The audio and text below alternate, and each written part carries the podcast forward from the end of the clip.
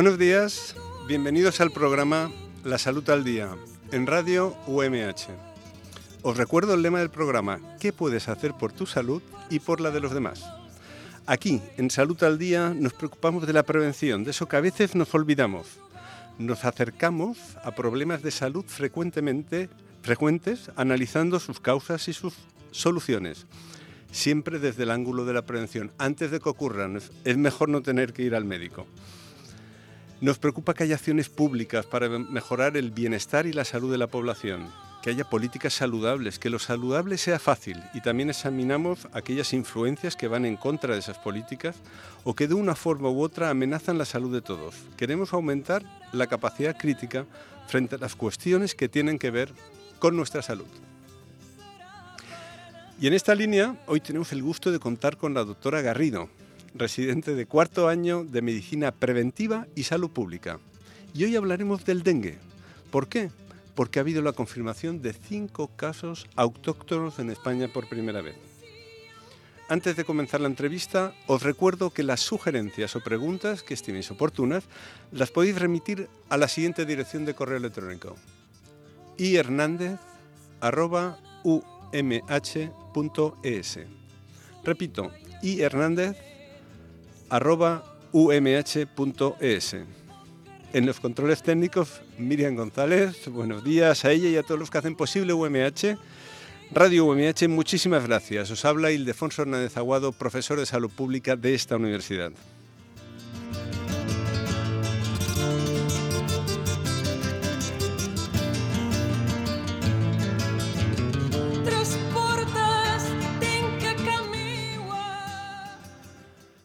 Buenos días, bienvenida a Radio UMH Blanca y muchas gracias por colaborar.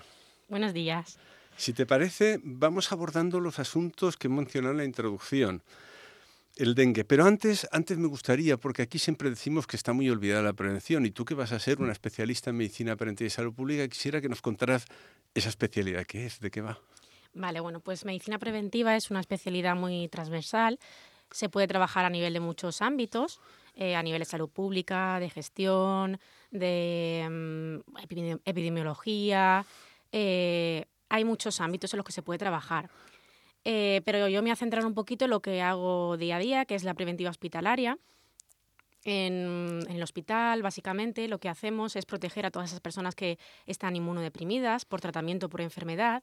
Se incluyen en protocolos, protocolos de vacunación, de trasplantados, personas con insuficiencia renal crónica, Em, personas mm, con neumonías o que han tenido que tienen factores de riesgo, personas eh, con enfermedades crónicas. A todas esas personas pues se le intenta proteger mediante eh, la vacunación y, el consejo, ¿no?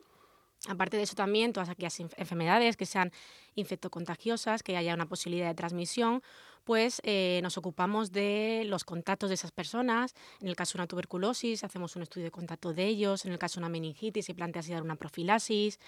Es eh, decir, profilaxis es que si hay un caso de meningitis, pues se le da un tratamiento a, gente que, es, que no tiene síntomas. Que no tiene síntomas, se valora si necesita esa profilaxis por si hay un riesgo alto de contagio y se, y se da esa profilaxis. Pero entonces entiendo que sois un poco los guardianes del hospital, que lo que hacéis es que la gente, o sea, que los servicios funcionen de mucha calidad, como un reloj de, de precisión. Es decir, si hay un trasplantado, como hay riesgo de coger infecciones, pues está inmunodeprimido o en otra situación, hacéis lo posible para que no esté en contacto con agentes que puedan hacerle daños, ¿así? Exacto, protegemos un poquito a la población y también a, los, al personal sanitario. y a los personal sanitario. Porque muchas veces, por ejemplo, si hay un pinchazo accidental, o pues el personal sanitario viene y se, se le solicita... Un pinchazo con un bisturí, con, una jeringuilla, que puede ser de una persona que tenga alguna infección y que se pueda O incluso en la calle, alguna aguja desechada en la playa, pues venimos, se le hace una valoración del riesgo biológico, serologías de hepatitis, de VIH, ¿Y conseguís que se laven las manos los sanitarios? Pues poco a poco cada vez va aumentando más. Porque dice la OMS que es una de las medidas de salud pública más importantes. Hombre, es una de las... Y barata, ¿eh? Es,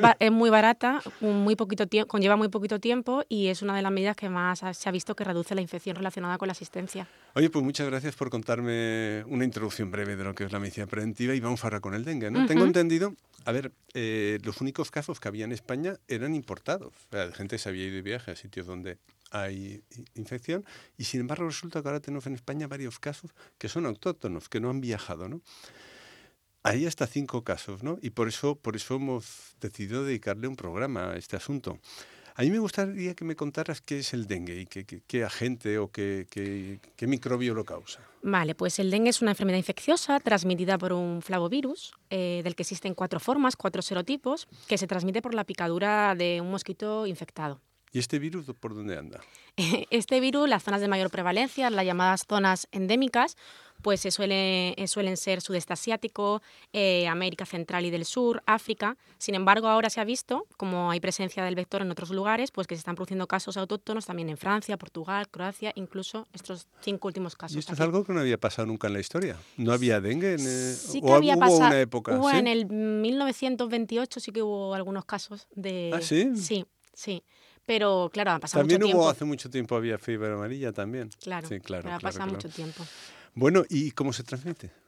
Bueno, pues eh, es importante recalcar que el dengue no se transmite de persona a persona, que el principal mecanismo de transmisión es a través de la picadura de un mosquito, concretamente de la Aedes, hay dos tipos de Aedes, el aegypti, que es más eficaz, es un vector más eficaz, pero en España tenemos el albopictus, que es el conocido mosquito tigre. Entonces, solamente se puede transmitir con la picadura de este mosquito, no hay transmisión de persona a persona, para que la población lo sepa. Entonces, para que yo me entere, había tres casos en octubre, uno en Madrid, otro en Murcia y ahora otros dos en Murcia.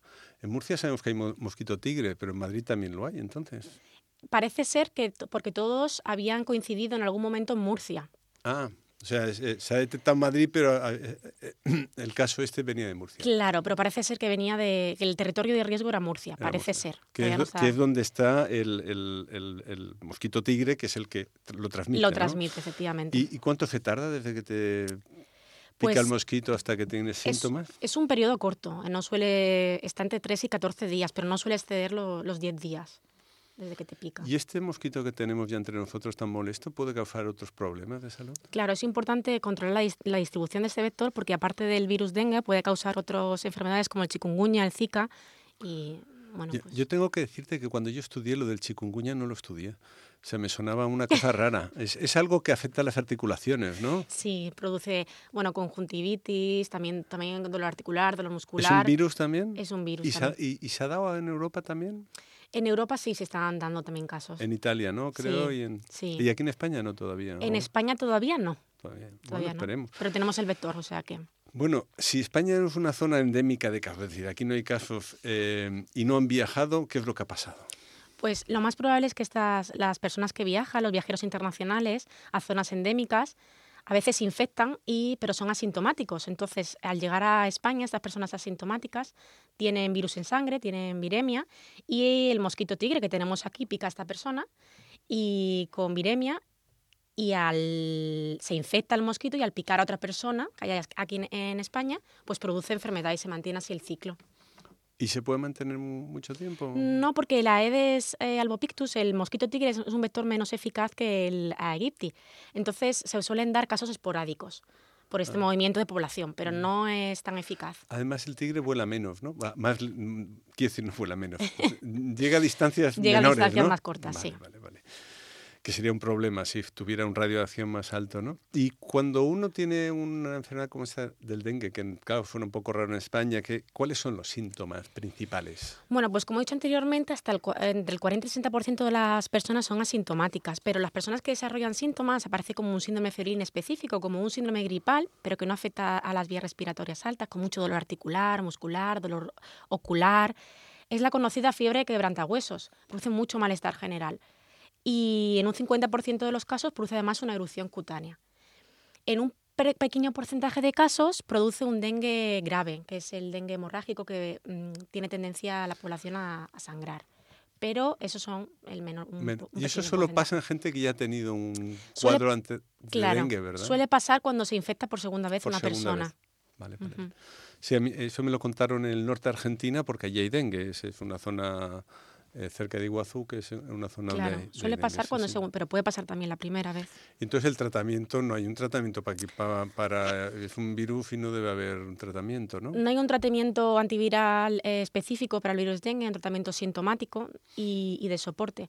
Sabiendo también es importante destacar que están contraindicados los antiinflamatorios no esteroideos como el ibuprofeno o la aspirina porque producen tendencia al sangrado y en este caso, pues el, el dengue ya de per se puede producir sangrado. Vaya. Eh, eso quiere decir que a veces, según uno no sabe de, qué, de dónde puede venir, claro, aquí es muy raro, ¿no? Pero muchas personas toman paracetamol, ¿no? Como alternativa. Por eso hay que evitar automedicarse mucho. vale, se cree eh, si uno tiene esta enfermedad, ya no la tiene más, como ocurre con el sarampión. O Pues el dengue, em, existen cuatro serotipos, cuatro grupos diferentes del dengue y, infectarte por uno de ellos confiere inmunidad frente a ese, pero podrías llegar hasta enfermar cuatro veces por, por los cuatro serotipos diferentes. Entonces... Bien, bien. Bueno, mm, la OMS, la Organización Mundial de la Salud, dice que la incidencia general ha aumentado a nivel mundial. ¿no? ¿Qué explicación tiene esto que está aumentando esa, la frecuencia de esta enfermedad en el mundo?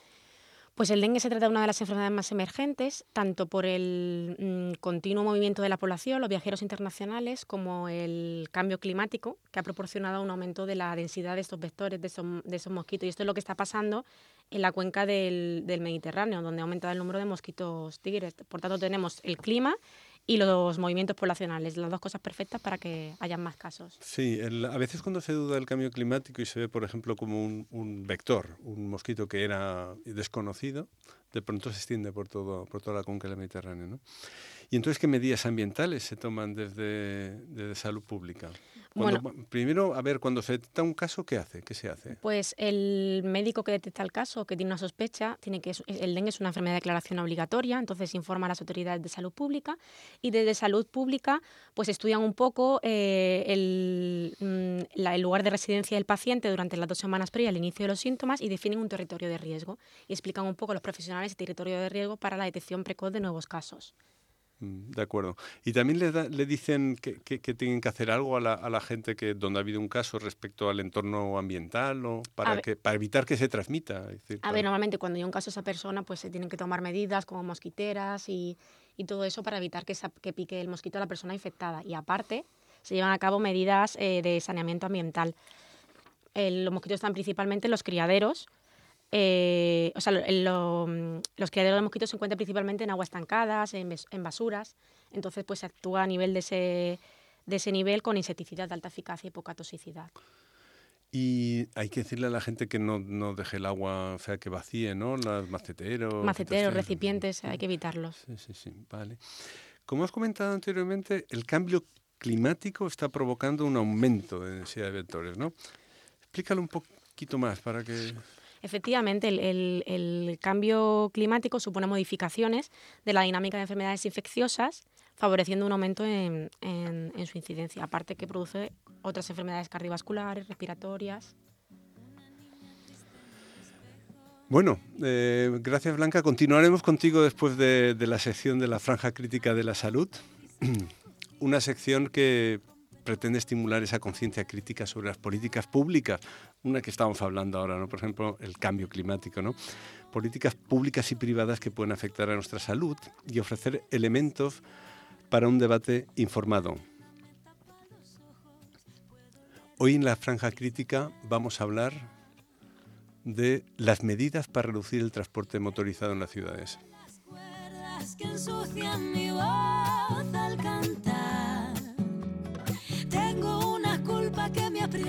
Se posa en mis hombros y me cuesta andar.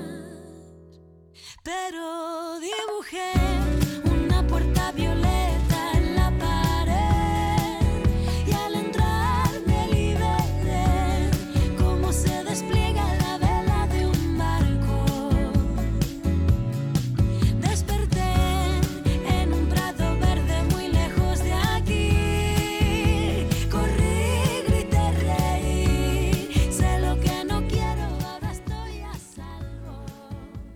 Estábamos hablando con la doctora Blanca Garrido de la importancia que está teniendo el cambio climático en la salud.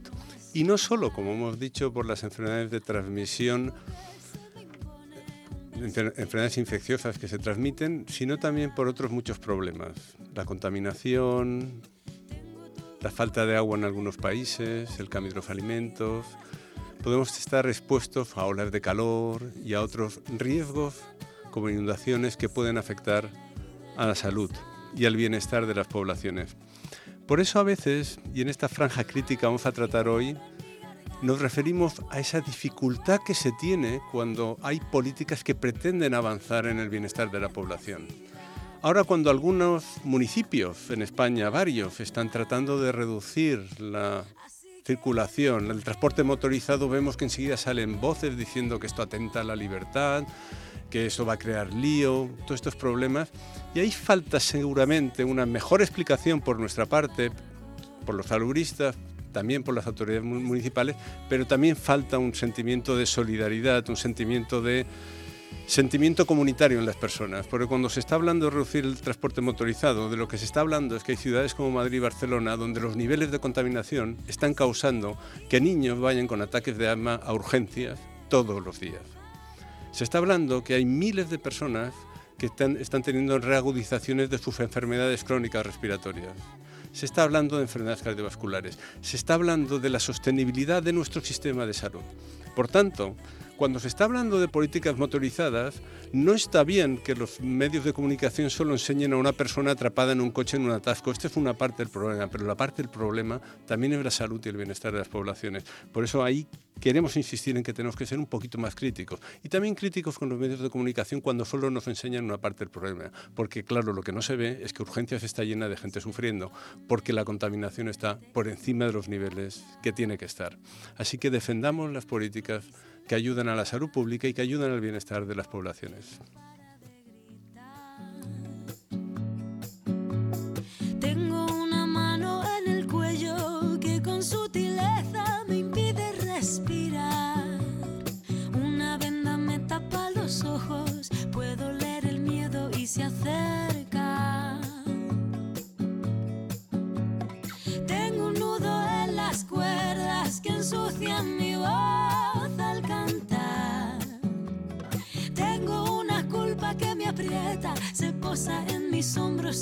Cuesta andar. Pero dibujé. Qué bien se está con esta música, ¿verdad? La verdad es que sí. Pero vamos a volver a hablar del dengue. Vamos a hablar de prevención. ¿Qué medidas se están intentando llevar a cabo para reducir el impacto, en este caso, del cambio climático? Pues la, eh, reducción de las emisiones de, gases de efecto invernadero es una de las principales medidas que, está, que se lleva por todos los gobiernos del mundo. Se crean políticas como son fomentar la utilización de la bicicleta y del transporte público, así mejoramos la calidad del aire y la, nuestra calidad, nuestra salud respiratoria, como has comentado anteriormente. Por otro lado, el aumento de actividad física que ello conlleva también eh, contribuye a reducir la obesidad y las eh, enfermedades asociadas a ella. Eso no lo hemos dicho antes. Ahora, cuando estamos en la franja crítica, hemos dicho que cuando no, no hemos señalado esta sinergia que tú muy bien estás señalando. Quiero decir, cuando reducimos el transporte motorizado y aumentamos el, uso del transporte público, también hay actividad física detrás y sobre todo si utilizamos bicicleta o vamos caminando. Y además sabemos que uno de los indicadores o uno de los, de los factores que mejor explica la calidad de vida de las personas es la actividad física que hace. Caminar, por ejemplo, media hora al día es de lo mejor que puede hacer una persona para mantenerse saludable. Por lo tanto, esas políticas de reducción del tráfico motorizado, que te haga difícil utilizar el transporte motorizado, te crea un entorno donde seguramente vas a vivir una vida más activa y más saludable. Perdona la interrupción, ¿qué más cosas hay para reducir Pues otra política de, mm, de, salud bidireccional que nos, nos por un lado, reduce las emisiones de gases de efecto invernadero y por otro lado también em, evita enfermedades relacionadas con ellas es la alimentación. Una alimentación más sana, más rica en vegetales, menos en carnes rojas y, menos en carnes procesadas también contribuye a reducir estas emisiones y las, y las enfermedades relacionadas con el consumo de, de ellas. La huella ambiental de la, de, la, de la, ganadería a veces es muy alta, ¿no? Es una huella ambiental por la propia ganadería, pero también porque el, el consumo no es, no es saludable. Por lo tanto, veo, que hay muchas, muchas áreas. Supongo que cuando estamos también hablando y pagando la factura de la luz nos tendríamos que acordar de que hay energías renovables y que España en un momento dado iba de las primeras y que por las políticas no lo ha ido. Eso nos tiene que, hacer pensar a veces en, cosas a largo plazo. Los humanos tenemos la tendencia a buscar recompensas a corto plazo, pero la capacidad crítica y el discernimiento sirve para eso, para pensar en, futuro. ¿no? Nosotros, como comentamos con anterioridad, aparte del, del cambio climático, también están emergiendo otras enfermedades por el aumento de población que realiza viajes internacionales. Y en esto yo creo que la gente de preventiva sois los que manejáis este tema. ¿No me puedes decir qué medidas preventivas tenemos que adoptar si viajamos a, zonas endémicas? Bueno, pues existen diferentes medidas preventivas para evitar la picadura del mosquito y con ello las enfermedades transmitidas por ella. El uso de repelentes que contengan dietiletulamida son los más eficaces. Eh, repelentes para ropa, gorras, calzados, mm, que es lo que se utiliza es la permetina al 0,5% en alcohol. Usar ropa de colores claros porque atrae menos al mosquito y que cubran todo el cuerpo. Si existe la posibilidad de comprar antes del viaje mosquiteras, pues comprarlas porque a lo mejor en el lugar donde nos hospedemos mm, carecen de ellas. Intentar el, mm, asentarnos en lugares que dispongan de aire acondicionado. Son una serie de medidas que nosotros siempre recomendamos. Estos repelentes eh, uno has dicho de... Eh, Dietiletulamida, DIT. ¿Y eso dónde está? ¿Dónde, ¿En las farmacias? En las farmacias ah. se, se compra. ¿Y, la permetrina para la ropa y el calzado, eso que también? La permetrina te lo hacen en la farmacia, eh, pulverizas la ropa, eh, rocías la ropa, la dejas secar dos horitas y aguanta la ropa 15 días y persiste varios lavados. Ah, sí. Y es complementario al de la piel. Ah, pues es la primera vez eh, que lo tratamos aquí. Es decir, y eso lo pueden hacer en la en Lo hacen en la farmacia. es una fórmula magistral, pero como se ha visto tanto uso de ella, pues ya la farmacia lo están sacando lo tienen preparado. Lo tienen preparado, sí. Es que eso es importante porque en algunas zonas también no hace falta irse de viaje. En algunas zonas puede ser interesante para personas que van al campo en algunos momentos que usen repelente porque claro. a sus ropas al menos las que usan para ir al campo, ¿no? Y aquí en zonas donde hay mucho mosquito, ¿no? Mucho mosquito, efectivamente. Bien, si no tengo mal entendido, eh, eh, existe una vacuna para el dengue, ¿no? Sí, existe una vacuna que recoge cuatro grupos, eh, una vacuna tetravalente, recombinante, pero que está autorizada solamente en países endémicos, en América y en Asia. Aquí en España no la tenemos actualmente. O sea que cuando nosotros consultemos a medicina preventiva, a vosotros o al Centro Internacional, al Centro de Sanidad Exterior, a cualquiera de los que en Alicante, por ejemplo, en Elche nos, nos mm, facilitan el consejo para viajar, esa vacuna no entra, no está entre las indicaciones. No, no la tenemos aquí en España. Porque las vacunas que se ponen, si no recuerdo mal, era la de fiebre amarilla, ¿no? Para en algunos países que es obligatoria, ¿no? Eh, la que es obligatoria es la fiebre amarilla. Sí. Te pueden exigir también meningitis tetravalente y otra serie de vacunas.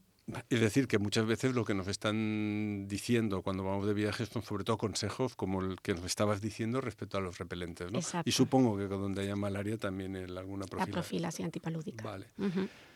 Igual me ha adelantado, porque eh, un tema de lo que queríamos saber es, que, existen otras enfermedades eh, que se pueden prevenir, prevenir mediante vacunación, ¿no? Ajá, como la fiebre amarilla, como hemos comentado, que es obligatoria. ¿Y del tifus también hay alguna vacuna? También tenemos eh, de frente al tifus, frente a la hepatitis A, frente a la meningitis tetravalente, frente al cólera, Mm, dependiendo si eres sanitario frente a la hepatitis B, porque vayas a hacer eh, cooperación con algún cirujano, alguien que eh, puede estar en contacto con la sangre. Es decir, que del colectivo de españoles eh, y de personas de aquí de la provincia de Alicante que se pueden trasladar puede ser por muchos motivos. Trabajo a una ciudad que puede estar en el trópico, es una ciudad, pero hay gente que puede ir a hacer cooperación, como nuestra compañera que se ha ido a Sudán del Sur, se ha ido a Suazilandia, se ha ido a Níger y se ha ido de cooperación o ha estado llevando la epidemia de ébola, por ejemplo. En esos casos eh, las necesidades son distintas. Son distintas, son diferentes. Es importante consultar como, como mínimo con un mes de antelación. Claro, en su caso, al, pertenecer a una organización acostumbrada a, cooperación, como en este caso eran Médicos Sin Fronteras, supongo, en, ellos ya lo tienen todo muy protocolizado, obviamente. ¿no? Pero a, puede haber personas que vayan a cooperación sin una organización y que vayan, entonces tendrían que tenerlo en cuenta, ¿no? Ajá. Bueno, y eh, pongamos que hayamos viajado, tanto sea de turismo o que eh, nos hayamos desplazado a un país para hacer cooperación o otras actividades similares y ya hemos vuelto. Eh, ¿Hay que pensar en algo, tener alguna precaución? Es muy importante, eh, aunque sabemos que el virus del dengue tiene un periodo de incubación corto, es muy importante decir eh, cuando si tenemos un síndrome febril, cuando acudamos al médico, decir que hemos estado en, zonas, las zonas que hemos estado, sobre todo son zonas endémicas de estas enfermedades. O sea, primero decir, pero, pero nosotros, ¿qué, ¿qué tenemos que atender en nuestro caso? Eh, es decir, algún síntoma o algo. Sí, sí, un síndrome febril, simplemente con un síndrome febril y has estado en zona tropical o en las zonas que he comentado anteriormente, debes de, ir al médico y, comentarlo y que haga las pruebas oportunas. O sea, decirle es que está en una eh, zona, eh, y tengo fiebre o cualquier cosa. O si alguien cercano a nosotros también tiene, porque lo que nos ocupa hoy, que ha sido el dengue, por los casos que ha habido aquí cerca, en Murcia, lo que ha ocurrido es que había gente asintomática, Claro. que eh, ella no tenía nada, pero de pronto una persona cercana suya resulta que empieza a tener un cuadro de fiebre, etcétera. En este caso, a veces podría pasar desapercibido si el cuadro no fuera, ¿no? Claro. Es Podría que pasarnos eso. sí, hay que tener en mente siempre fiebre y viaje, consultar. Bueno, y ahora que, que hemos estado hablando de- del problema de las enfermedades que ya no son importadas, que en algún caso empiezan a ser autóctonas, debemos alertarnos, existe la posibilidad de que aparezcan nuevos casos. Bueno, no se puede descartar la detección esporádica de casos porque tenemos eh, eh, una amplia distribución del mosquito y, y casos de dengue importado que introducen el virus en, en nuestro país. Sin embargo, teniendo en cuenta que el, el mosquito tigre es un vector eficaz y mm, no, no es un vector tan eficaz como el aegypti, junto con las medidas adoptadas por salud pública y la disminución de la densidad de mosquitos por la época del año en el que nos encontramos, hacen poco probable que la transmisión, la transmisión autóctona en este momento. Muy bien, ¿alguna recomendación general mm, ahora a partir al- para las personas respecto a las cuestiones, digo, de, de independientemente que haya dengue o no, digo, sobre el mosquito tigre, por ejemplo? Pues sobre todo, mm, no, como hemos comentado anteriormente, no dejar recipientes llenos de agua, basuras, porque atraen al, eh, son sitios donde hay criaderos de mosquitos y si se va a zonas donde haya mosquitos, pues consultar. Y hasta donde yo sé, la Consellería de, de Sanidad Universal está, está trabajando, ¿no? Está haciendo campañas en todos los ámbitos para evitar que haya reservorios, ¿no? Exacto, hay una ley, una proposición de ley frente al, a- a- sobre todo al cambio climático que, que para evitar que la puede transmisión. llevar medidas. Vale, muy bien. Pues muchísimas gracias, Blanca. Ha sido un placer tenerte aquí hablando primero de medicina preventiva y salud pública, esa especialidad que a veces es desconocida. Nosotros vamos a luchar porque cada vez sea más conocida, porque siempre decimos es mejor que no te pase nada, es mejor conservar la salud. Y también muchas gracias por acercarnos a este problema que es un poco eh, singular, ¿no? El, que enfermedades que pensábamos que eran importadas de pronto vemos que empiezan a ser autóctonas y por lo tanto nos tiene que no solo hacer pensar en la enfermedad en sí, sino hacer pensar, como tú muy bien has dicho, en todos los condicionantes que hacen que eso esté pasando aquí. Y entre ellos, por ejemplo, el cambio climático, del cual todos somos corresponsables y tenemos que trabajar por ello.